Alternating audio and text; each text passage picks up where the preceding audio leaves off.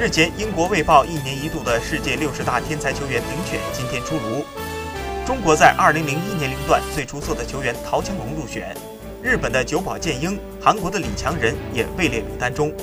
法国名宿图拉姆的小儿子等人领先欧洲球员。来自河北华夏幸福的中国国青队球员陶强龙成为榜单中的一员。《卫报》在给陶强龙的介绍中写道：“这是一名能胜任多个位置的前锋球员。”他现效力的河北华夏幸福俱乐部，去年不惜与北京国安闹矛盾，也要把他带到球队中。他已经为中国的国青队出战过多场比赛，并且多次进球，有极高的希望能成为中国队最需要的得分手。